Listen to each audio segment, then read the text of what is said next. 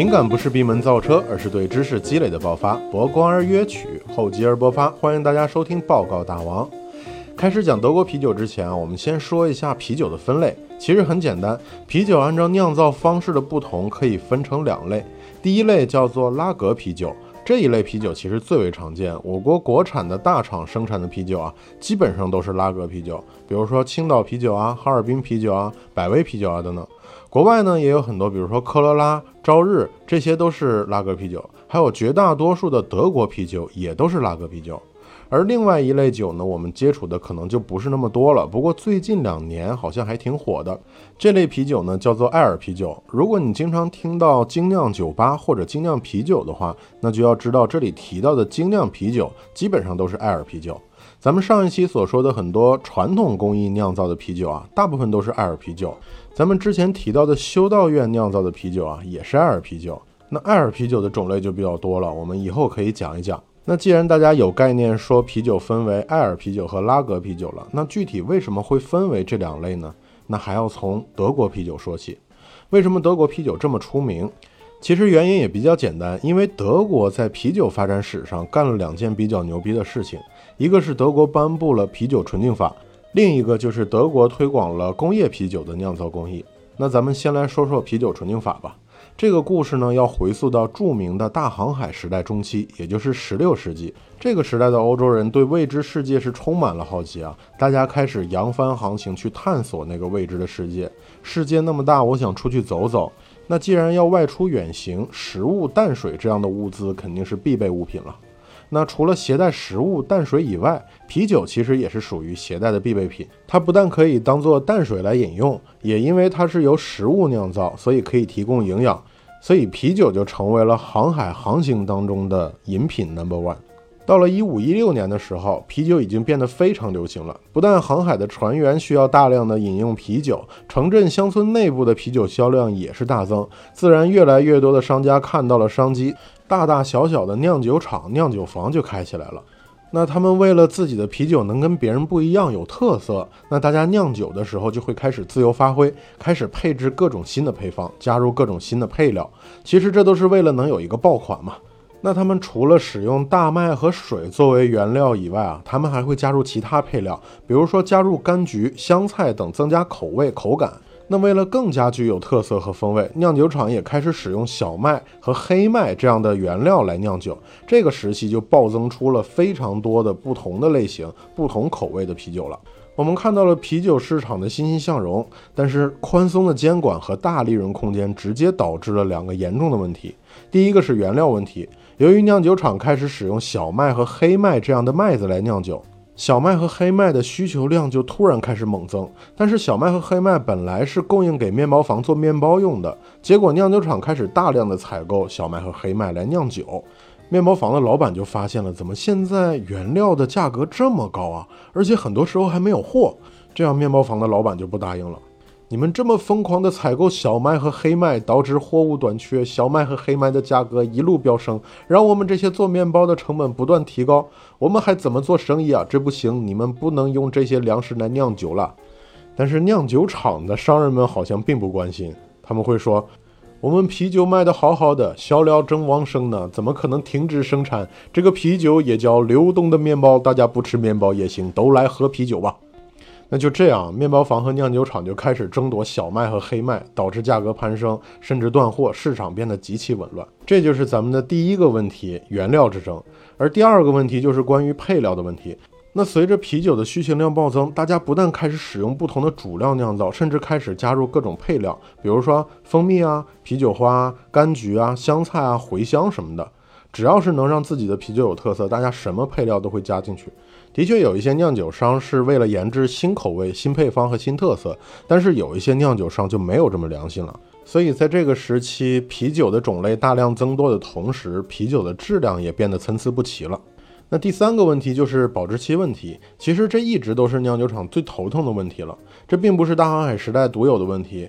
只是这个时代让这个问题更加明显。在没有防腐技术、过滤技术、低温保存技术的时代，啤酒被酿制出来以后，没有多久就会变质，而往往船只出海航行的时间都会比较长，所以到达目的地后，啤酒基本上都变质了。为了能让啤酒的质保期更长，人们也是想尽办法。有些酿酒商为了延长保质期啊，甚至加入烟梅、刺荨麻、天仙子等这样的作物来作为防腐剂加入到啤酒当中。而这些配料有些是有毒的，有些会让人过敏。加入这些问题的配料会导致人们喝酒后产生中毒现象，所以解决啤酒防腐问题也是迫在眉睫。那就在一五一六年这一年当中啊，德国政府在巴伐利亚颁布了《巴伐利亚法》。其中就强调的规定了，用于酿造啤酒的唯一成分必须是大麦、啤酒花和水。任何人明知故犯、违反条例，则法院将会没收其全部这类啤酒，并进行惩罚。那这个法令的颁布呢，的确是解决了很多问题，但是它的意义其实并不仅仅只是如此。大王认为这条法令最重要的是把啤酒花列为了必备原料，它才是最具意义的所在。因为在现在，啤酒花可以说是啤酒里最最重要的原料了，是啤酒的灵魂。啤酒花并不是德国人发现的，也不是德国人最先加入到啤酒当中的，但它却是因为德国的啤酒纯净法而推广开来的。这里就要科普一下什么是啤酒花。我问了几个身边的女同事，甚至男同事也不知道啤酒花是什么。有些人认为是酿制啤酒当中的某种制剂，或者是啤酒上面的啤酒沫。反正大家就是认为它是一种让水变成啤酒的东西，有点类似于酵母。但实际上，啤酒花是一种植物啊，它是属于桑科大麻亚科的。那不知道啤酒花长什么样的，可以看我这一期节目的文本里面的图片。最开始啤酒花的加入啊，其实是为了防腐，增长啤酒的保质期。在那个时期，没有加入啤酒花的啤酒，保质期最多也就十几天。如果是在炎热的夏天啊，那就更快了，没几天就坏了。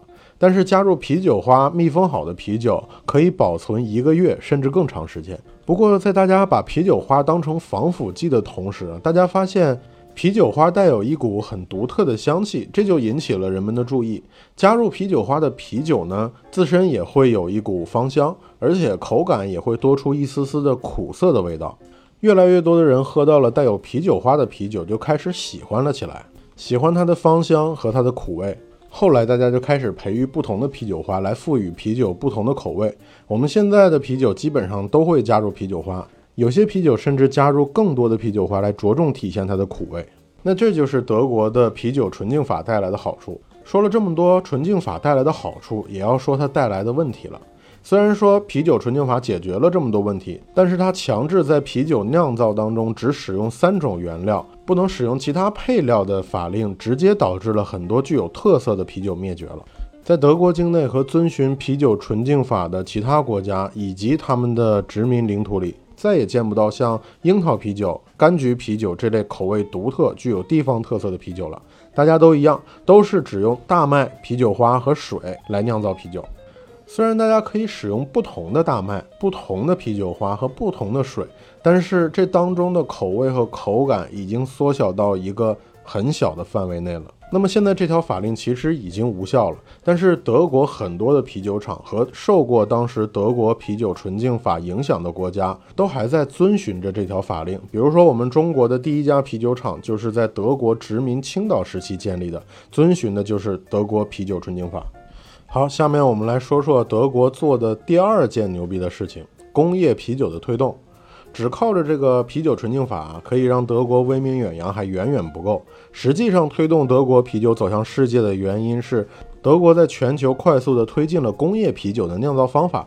我们开篇的时候说了，啤酒通过不同的酿造工艺分为两大类，一类是传统酿造方法酿出来的啤酒，叫做艾尔啤酒。这种啤酒呢是通过高温上发酵的方式酿造的，虽然说是高温，但实际上也就是在十五到二十摄氏度之间。在这个温度下呢，不仅仅酵母会正常代谢，这个温度也适合很多其他微生物产生代谢。那很多这样的微生物在啤酒里面的话，啤酒的质量就难以得到保证了。所以在当时，啤酒酿造的质量很难稳定下来。那第二类啤酒呢，是低温下发酵的拉格啤酒。这种方法是让拉格酵母在麦芽汁下层发酵，而这种酵母可以在四到十二摄氏度之间也可以正常代谢，只是效率会低一点。但是在这个温度下，很多其他的微生物就没有办法正常代谢了，也就可以保证啤酒的质量不容易变质。所以在当时，拉格啤酒最好的酿造时期是在冬天。如果是在夏天酿酒的话，啤酒就会有一股难闻的味道。所以在一五五三年，巴伐利亚就又规定了，所有酒厂只能在冬天酿酒，其他时间是不能酿酒的。所以那个时期的德国人啊，夏天可是没有啤酒喝的。那德国人什么时候夏天可以喝上啤酒呢？这就要感谢工业革命了，而且要感谢一个人。这个人是德国人，他的名字叫做卡尔·冯·林德。林德在一九七三年发明了制冷机，这是一种使用甲醚作为制冷剂的制冷系统。制冷机的发明啊，可以让拉格啤酒不再受季节的限制了啊。通过制冷机，夏天也可以酿酒了。抛开了靠天酿酒的命运后啊，酿酒的效率大大提升，无论是从量还是从质都得到了保障。这样一来，啤酒的成本就大幅度下降，便宜的价格可以让更多的人喝到啤酒。伴随着工业革命，德国开展了工业酿酒之路。德国在各种它的殖民地下面建立它的酒厂，包括中国在内。中国的第一家酒厂就是德国在一九零三年创建的，当时叫做日耳曼啤酒公司。而且，因为我们国家接触啤酒的时间比较短，而且最早开始接触啤酒就是工业化的拉格啤酒，遵循的也是德国啤酒纯净法，所以在我们印象里，啤酒的味道很少有变化，一直都是那个味道。但实际上，哪怕在拉格啤酒的类别里，我们喝到的其实也只是其中一小部分。我们很多人觉得德国啤酒好喝，也是因为德国的啤酒进入中国市场比较早。那品尝啤酒种类比较少的国人啊，就会认为德国啤酒更有味道，变化更多，所以就慢慢的形成了德国啤酒比国产啤酒好喝的概念。但是有人会问，既然德国使用的是德国啤酒纯净法和拉格啤酒，为什么他们会有黑啤呢？怎么这种啤酒跟我们国产啤酒不一样呢？其实德国黑啤啊是把大麦的麦芽烤焦之后酿制而成的，所以它才会呈现黑色。而实际上，德国会有这么多种好喝的啤酒，是因为他们使用了不同的大麦芽和不同的啤酒花酿制而成的。好，那最后再科普一件事情：我们平时喝到的鲜啤、生啤、纯生、干啤都是什么？它们有什么不一样呢？其实这些并不是啤酒的种类，它们都是拉格啤酒，只是处理的方法不同。啤酒厂直接酿造出来的啤酒叫做生啤或者叫做鲜啤，这样的啤酒因为还没有过滤，所以里面还有一些酵母，显得会比较浑浊。但也正是因为如此，它的口感保留的也是最好的。但是这样的啤酒也很难买，一般都只会在啤酒厂周边销售。而为了能长时间保存，啤酒厂就会将啤酒消毒，这种消毒方法就叫做巴氏消毒，跟牛奶的消毒方法是一样的。虽然增加了啤酒的保质期，但是却牺牲了很多口感。这种通过巴氏消毒的啤酒就叫做熟啤。那为了既保持口感，又可以增加保质期，啤酒厂开始使用了一些新的技术。他们所使用的技术叫做无菌过滤膜。通过这种过滤膜，可以过滤大量的微生物，还能同时保证口感，所以这类啤酒也会比较畅销，自然价格也可能会贵一点。这样的啤酒呢，叫做纯生。还有一种啤酒叫做干啤，这种啤酒其实跟葡萄酒的干红是一个意思，它会在啤酒的酿造过程当中使糖分降低到一定浓度之下，那喝起来肯定没有甜味儿了。